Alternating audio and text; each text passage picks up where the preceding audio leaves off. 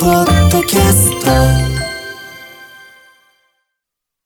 ここからは私、臼井ミトンが自由気ままにお届けする音楽コラム、ミュージックログ。今日はこんなテーマでお送りします。日本を代表する名キーボーディスト、森俊之のここがすごいはい。ということでですね、今日はこの後の番組本編の特集が鍵盤楽器ピアノ特集ということでゲストに日本を代表するピアニストでありアレンジャープロデューサーの森俊之さんをお迎えするんですが、実は森さんもう到着されてまして、せっかくいらっしゃるならちょっと9時台も出てってくださいよということで、この音楽コラムに同席していただいております森俊之さんです。おはようございます。おはようございます。来るの早い。すいませんね、朝早くな。なんだかこう早寝早起きになっちゃいまして。やっぱコロナでライブもないし。そうなんですよ。ミュージシャンの生活がちょっと前倒しになってますね。ねそうなりますよね。ということで、あの、ね、こちらファッション YouTuber のきのこさんでございますけれども、はじめましてですねどうもは。じめまして。めまして。よろしくお願いしますよろしくお願いいたします。もうきのこさん憧れのあんな人やこんな人のアレンジだったり、キーボードの演奏だったりをされてる方ですので、今日は、まあ、かなり貴重だと思います。ご本人同席で、あの、本人のことを話すっていう、ちょっとなかなか例のないコラムになりそうですけどね。あの、でもこのコーナー、基本ひたすら僕が喋るコーナーなんで、森さんはあの、基本合図中っていただいて、あの、いたしました。えで、ゲストの人に、ゲスト呼んで相づち打たせるっていう、ちょっとおかしいな。あの、入れそうなとこあったら適当にオブリ入れていただいて大丈夫ですので、え、はいあの、森さん、ジェフ・ミロノフ、キノコさん、デビッド・スピノザみたいな感じで、いい感じのこの愛の手を入れていただけると。わかりましたはい。ということで、森俊之さん、音楽業界、そして音楽ファンの間では、まあ、知らない人はいない超大御所でございますが、ただ、このミュージシャンだったりアレンジャープロデューサーっていうのはやっぱりね基本的に裏方さんじゃないですか。うんそうですね。うんだからそのリスナーの皆さんは音楽好きだけどそもそもプロデューサーの人とかアレンジャーの人の名前までは全然知らないっていう人も多いと思うんですよ。でこの音楽コラムでは普段はそういったあい裏方さんのね、えーなんていうか功績にスポットライトを当てるなんていうことをよく実はしているコーナーではあるんですが今日は本人同席の上で森俊之について臼井ミトンが語るということで。恐縮でございますえーはい、プロフィール1964年、えー大阪のお生まれですね。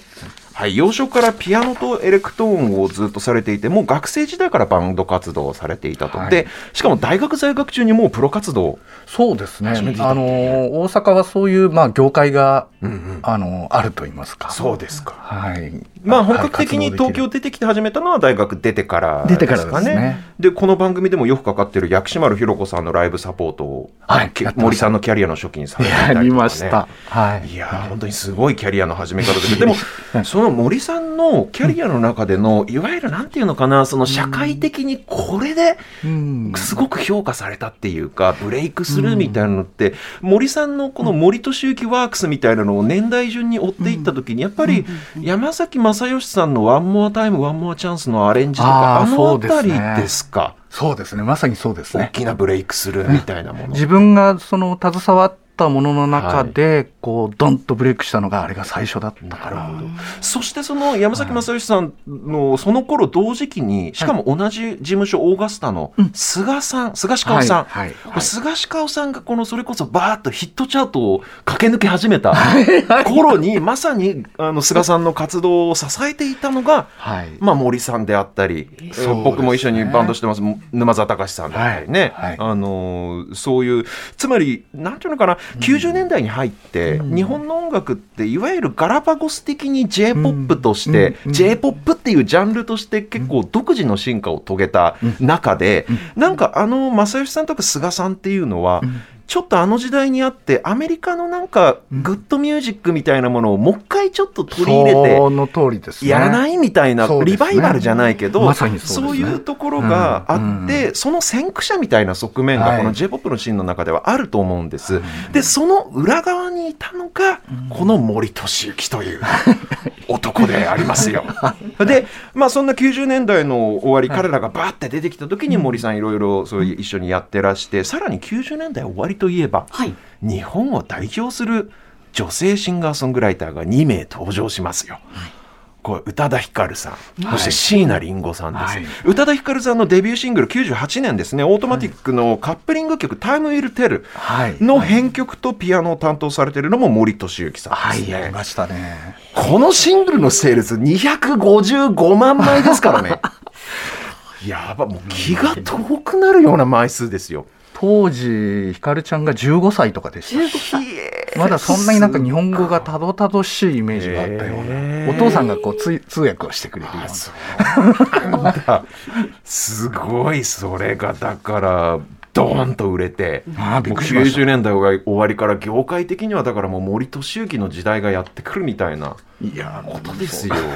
でもそうもう一人椎名林檎さん。あはい。はいはい大ヒットした最初の2枚のアルバムにもちろんキーボーディストとしてそうですね。ね何曲あも参の加されてますよね。編曲は亀田誠司君という、おなあのえーベーシストのね、はい。今も東京事変で椎名林そうですね。檎さんと一緒にはい、やられてる。彼がやってるんですけど、はい。彼がキーボーディストとして、まあ、あのオファーしてくれた、うんうんだプレイヤーとしてそうですね。その2枚は参加してその次に出たカバーアルバムでこれ2枚組なんですが、はい。その2枚組のうち1枚は全編亀田誠司さんプロデュースで、はい。そしてもう1枚が全編森俊之プロデュースということで、はいでね。亀パクトディスクと森パクトディスクに分かれているということなんですが、はいはいはい。ここで初めてつまりプレイヤーではなくのみならずアレンジャーとしてもリンゴさんとそうですね。がっぷりそういうことになりますね。組むことになったという感じですね、はい。そしてそのカバーアルバムの次にこう歌い手みよりというカバーアルバムの次に出た3枚目の、えーオリジナルアルバムでもやはりキーボーディストとして演奏するだけではなくて編曲だったり管弦のアレンジだったりを森さんが担当するということで、森さんのね音楽性のやばさをまあ、やばいっていう言葉使っちゃったけど あの端的に表す曲がまあ何かなって言ったらこの曲がやっぱ分かりやすいかなと思ってちょっとアレンジャーご本人を前にしてフルで聴けないっていうのが申し訳ないんですけど、ちょっとね一曲森さんが管弦のアレンジをされた曲一曲椎名林檎さんの曲聴いていただきます「ステム大名遊び編」い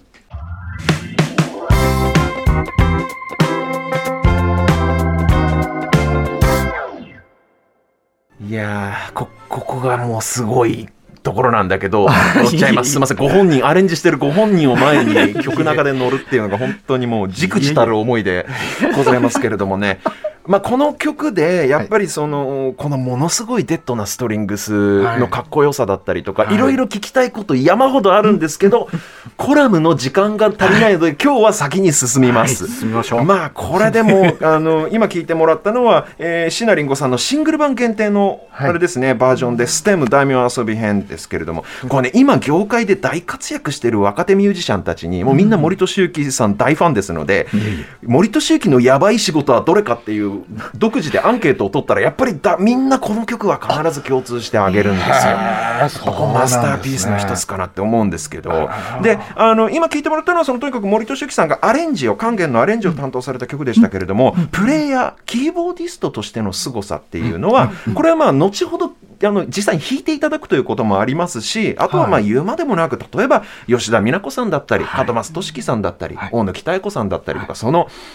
うるさ型のアーティストというか、なんて言ったら怒られるのかしら？でもその分かります？このなんか自分の音楽に対してものすごく明確にアーティスト性を、はい。非常に音楽性を高くはい。こう持ってる哲学を持ってるアーティストがまず名指しでその指名するのが森さんであるということがやっぱりこの事実がキーボーディストとしてのこの凄さっていうのを如実に僕は物語ってるかなというふうに思うんですけど。僕がね森さんが手掛けられた曲で1曲選ぶとすれば、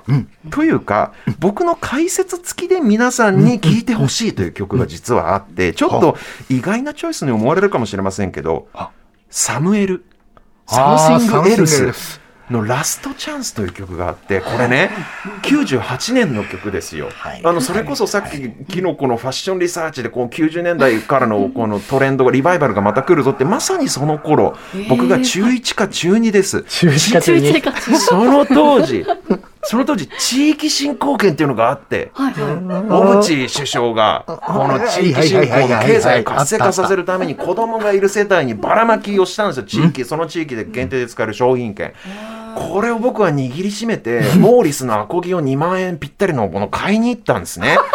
でそれでゆずのコピーデュオの夏みかんっていうグループを組んでゆずのカバーとかやってたんでもうとにかくこのサムエルのラストチャンスって世代ドンピシャで僕なるほど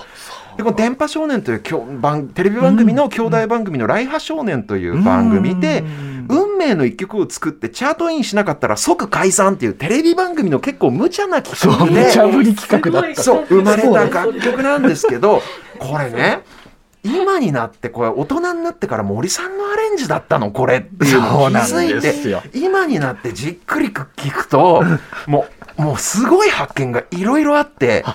まずイントロのアコギのもうコンプのかかり具合が最高。はい。でもイントロからそれこそウーリッツァー出てくるのよ。そうなんですよアコギとウーリッツァーの絡みから曲が始まるこれも完全に分かってる人がやってるっていう、なんかもうイントロでバレちゃってる感じっていうか。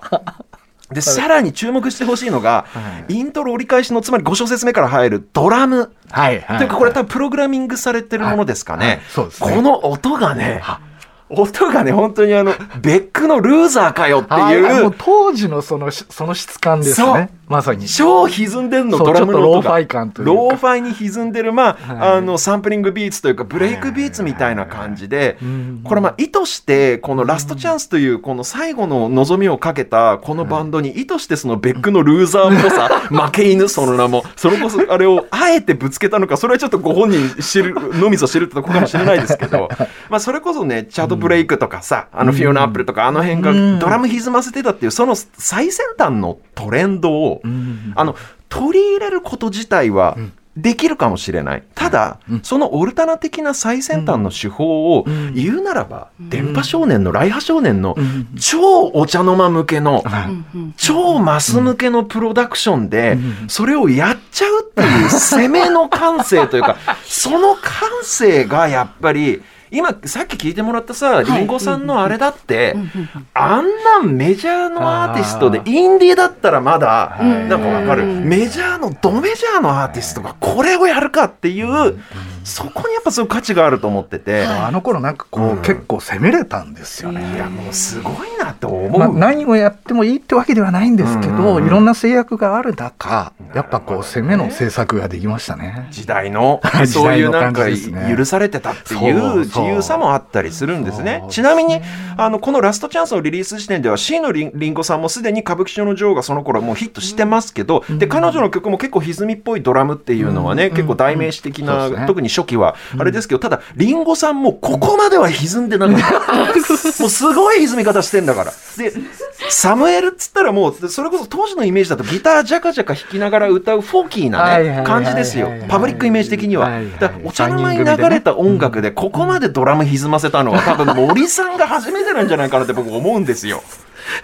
そう。でだからその当時のユズとかジュークなんか僕大好きだった平平成のそのフォークブーム。ただ彼らとはちょっと一線を画す。今冷静に聞いてみると実はめちゃファンキーな森俊之色がめちゃ濃い曲っていうことではあ。ドラムの歪み具合だったしあのファンキーなワウギターとかスライドギターとかにもちょっと含めて注目して、えー聞いていただきたいと思います。Something Else でラストチャンス。